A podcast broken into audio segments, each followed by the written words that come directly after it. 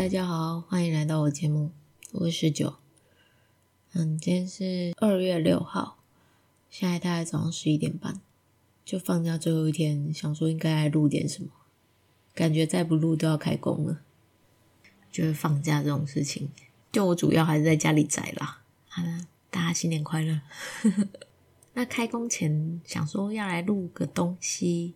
因为上一集是介绍作者嘛，那这一集我觉得也可以来介绍作者，可是主要是想要介绍作者的一篇文啦。那这个作者他叫做雨生，主要是在 POPO 异想馆活动，嗯、呃，他的作品就比较偏奇幻跟西幻这样。他是二零一七年七月的时候开始在 POPO PO 文的。啊、那他现在最新的作品是在二零二一年的十二月。我看雨生的第一篇作品应该是在二零一九年，他的华文的参赛作品就是《谁在我的饮料里加了妖精》，很可爱的名字，就觉得为什么这么可爱？就是而且饮料里面为什么会加妖精这样子？那。就是他的标题当时就还蛮吸引我的，所以我看了之后更加沉浸在那个故事里面。我觉得就是非常的有才华跟很特别的设计这样子。那就后来就陆陆续续有看他其他的作品啊。那羽生的文就比较偏奇幻幻想，然后可能会有蛮多的动物。就如果动物控的话，可以来看，我觉得很可爱。呃，那他二零二零年的华文的参赛作品也是奇幻类的作品，那是才能交易系统。就才能为什么可以交易？名字里面就带有让人家好奇的悬念，我觉得这一点真的是非常了不起的。就是更不用说他其实在整个故事里面，他是有去做设计的，所以每次看他的新作，我都会非常的期待。今天想要介绍的其实是他二零二一年的参赛作品，也是奇幻类的作品，叫做《山海病图》。他这一篇虽然名字有点古风，可是其实它是一个现代奇幻作品。就大家也知道，世界从二零一九年年末开始，二零二零年开始进入了疫情时代嘛，所以对于病毒啊、疫情啊什么之类的，大家就会比较敏感一点。就羽生这篇《山海病图》呢，就从名字感觉就有一点瘟疫的味道。那所谓的《山海病图》呢，它其实是源自于《山海病》。什么叫做山海病？就是一种因为新型病毒感染的病症，受感染者啊，他会变成《山海经》里面的异兽，所以叫做山海病。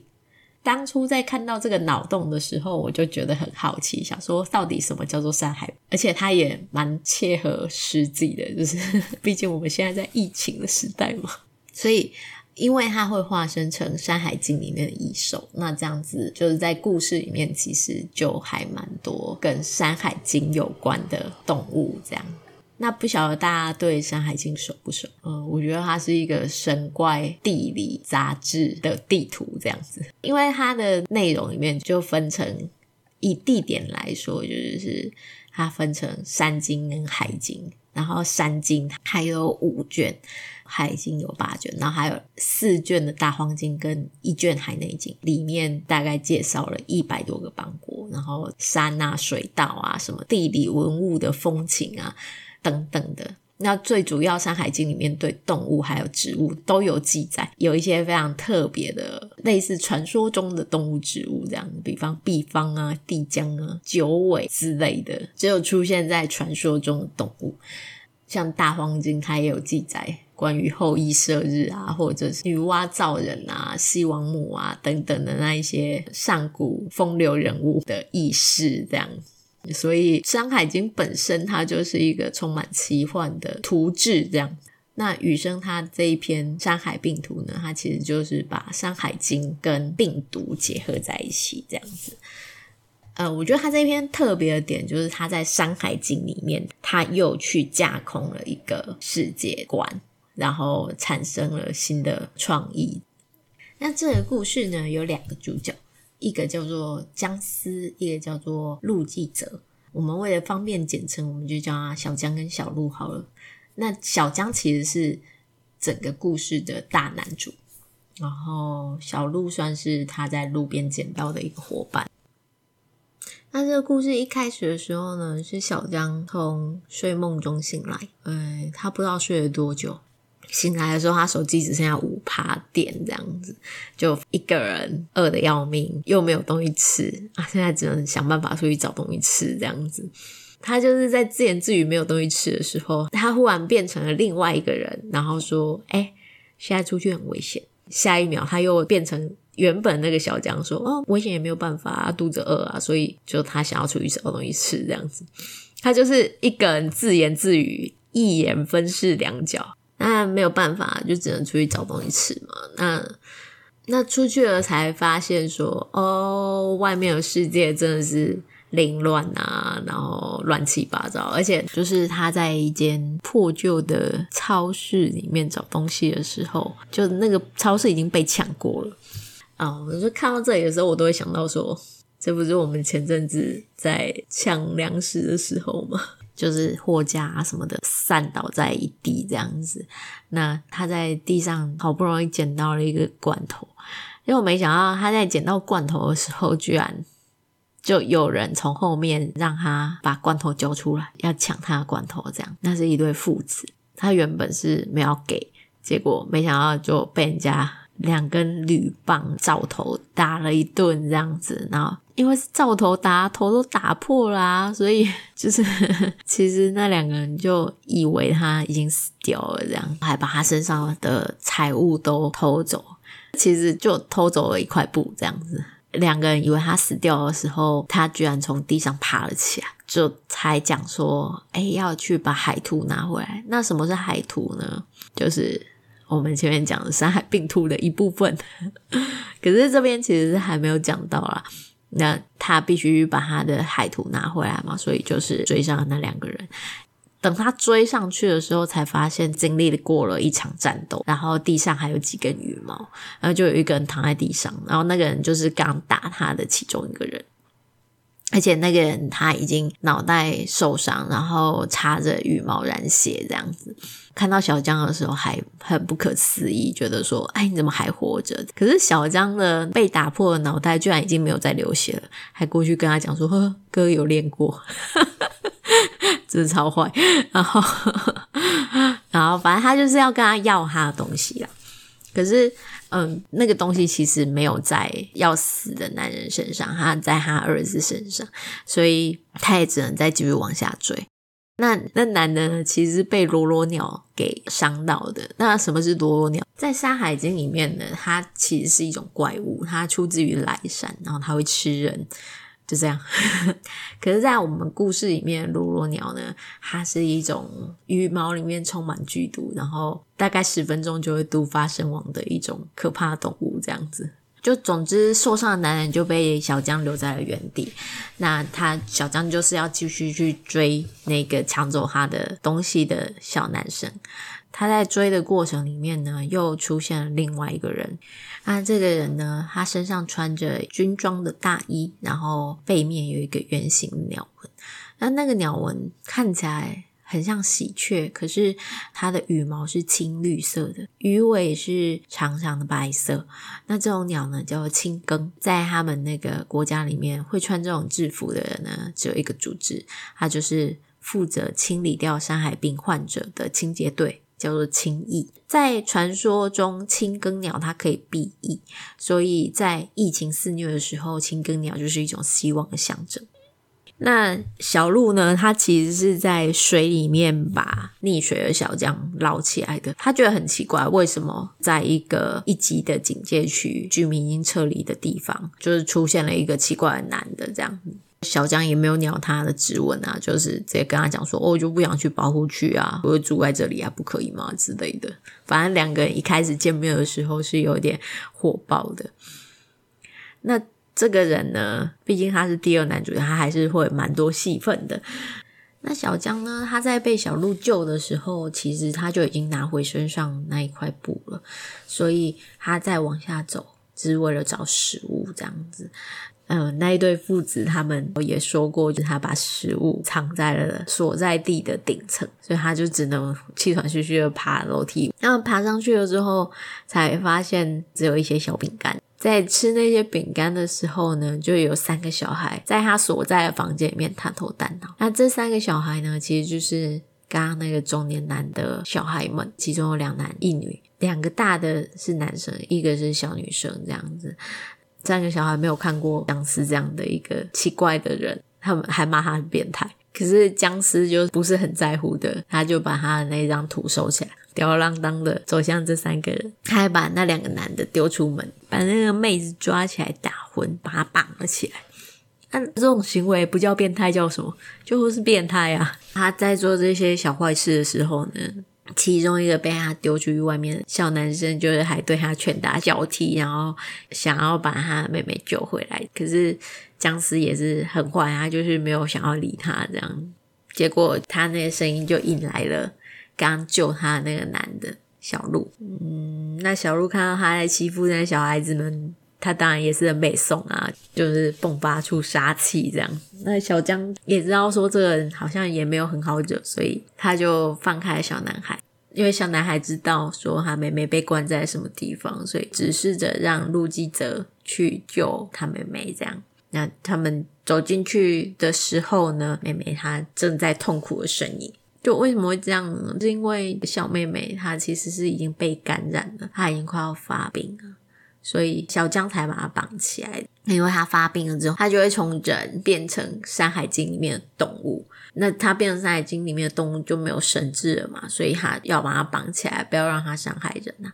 那为什么要把小妹妹跟他其他的两个兄弟分开？其实也是为了不要让他的兄弟手足们看到他变身那种残忍的情况，这样子。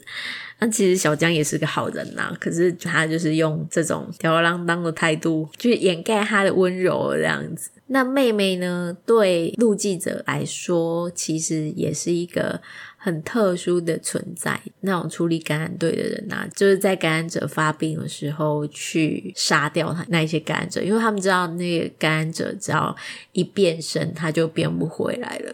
所以对陆记者来说，他也是必须要压抑他的不忍去杀人这样。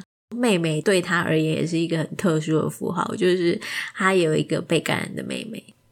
对陆记者来说，要么他就杀了他，要么他就他就放过他。可是他又没有办法，在那种矛盾的时候，就有一个人跟他讲说：“哎，我有一个方法可以救他。”那个是可以让病毒延缓发展的药，只要注射了之后，然后再用冷冻技术保存这个病患的话，他就可以暂时抑制病毒的活性。所以，哎，你要不要试看看？听起来很像是诈骗集团，可是没有办法，他为了他妹妹，然后所以他让妹妹注射了这样的药，他自己也加入了情谊。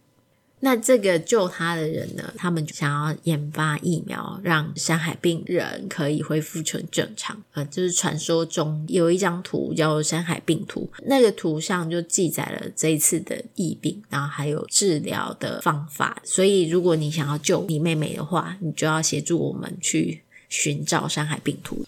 所以，这整个故事的主线其实就是要寻找山海病图。僵尸一开始丢掉的那张图，其实是山海病图的一部分。其实僵尸的目的也是要找到山海病图。对那个男的来说，他也是要找到山海病图。所以这故事的主要势力就是这两个势力了。那后面当然就是小江跟小鹿的冒险旅程。嗯，这部分我们就让大家自己看好。我觉得这个故事的看点是在整个世界观架构，就是所谓的山海病毒到底是什么，然后僵尸为什么会是一个吊儿郎当的个性？那他的吊儿郎当的个性其实有包含着某一个程度的温柔，可是为什么他会用这样的外表去包装他自己？然后小鹿这个妹控，他到底有没有救到他的妹妹？其实我觉得看点是小江跟小鹿的相处这样子。就是小鹿一开始其实很讨厌小江，他觉得他就是个小坏蛋这样子。小江对小鹿也是存在一个利用的心态这样。那最后他们关系怎么演变，也是这个故事的一个看点。我觉得我再讲下去，他就剧透太多了。就我还蛮推大家来看这个故事的，可是，诶，就因为我不想讲太多，我怕剧透。那不然我就念每一个小章节的序给大家。第一章叫做序之章，《山海异传》卷之一。他们把世界的灾难分尸了，四只脚的黑色妖兽被残忍地撕裂成块，头颅上的四只脚磨成细粉。加入用圣火烤过的肉块里，然而妖兽并没有因此死去，他深绿色的眼眸仍然反射出生命的光泽，怨恨地望着围绕在萤火前吞噬他的人们。最后，他什么也看不见。这群人将妖兽吞噬殆尽，他们相信只要这么做，世界的灾难就不会再出现。世界灾难的确没有再出现。不过，他留下了诅咒，在那之后，吃掉世界灾难的四大家族陆续出现长角的人，而长角的人必定带来瘟疫。《山海异传》卷之二，在上古洪荒时期，有十颗太阳，正确来说是十只三足金乌，它们住在扶桑木上，九只栖息在下方，一只栖息在顶端。轮流为世界带来光和热。然而有一天，这十只金乌起飞，它们散发的热能使草木枯萎，森林着火，动物不是被烧死，就是高温脱水而亡，人类亦是死伤惨重。除了对抗高温，还要面临粮食短缺的问题，苦不堪言。四只脚的黑色妖兽吞噬所有的太阳。拯救在水深火热中的人类，但失去艳阳大地止于黑暗。漆黑寒冷的漫漫长夜，让人类从一个生活掉到另一个深渊。为了生存，人类决定对抗妖兽。他们杀死妖兽，救出仅存的唯一一个太阳。《山海异传》卷之三：何为睡？何为醒？何为生？何为死？在无边无际的黑暗中，万物沉睡，有一簇火焰降临至此，唤醒大地。《山海异传》卷之四：日荒兽与月荒兽是最早出现在这世界的生命体，它们融化冰川，唤醒大地，带来风雨和温度，撒下生命的种子，让荒芜的土地长出绿意。为了孕育生命，牺牲自己，消耗力气的他们化为单羽单眼的马蛮鸟，在广袤的大地寻觅彼此。最终，他们在世界的尽头相遇，完整彼此的生命。多年后，合体的马蛮鸟生出一颗蛋，蛋里孵出了人类。好，这是前前面四章到卷子四的内容。啊，这种世界末日的故事啊，其实就一开始设置悬念，然后产生末日，就是产生问题，然后解决问题，最后还是要回到你要怎么收这个故事这样子。那我还蛮喜欢看末日小说的，通常有做法就是可能就是你跟末日共存，不然就是啊、世界毁灭。那世界毁灭真的很少啦。我看过世界毁灭，但是它是重生文，所以它一开始世界毁灭就是重来一次之后，世界又没有毁灭了。所以故事的结束有时候是另外一个新的开始。那新的开始就是要解决疫病的问题。以这个故事来说呢，它其实也是走类似的，就是它要怎么解决山海病这件事情，也是故事最后的一个结果啦。那。雨生给故事安排了两个结局，然后两个结局都写出来，我觉得很有趣。非要说的话，我两个结局都很喜欢了，就我没有特别喜欢哪一个。那这个故事我自己很喜欢，是因为它以《山海经》的架构，它又去延伸出另外一个世界观，这个是我觉得非常特别的地方。我觉得它算是华赏的遗珠吧。就上个月异想馆的编辑推荐也有这一篇，那也可以在首页看到它，我还蛮推荐大家来看的。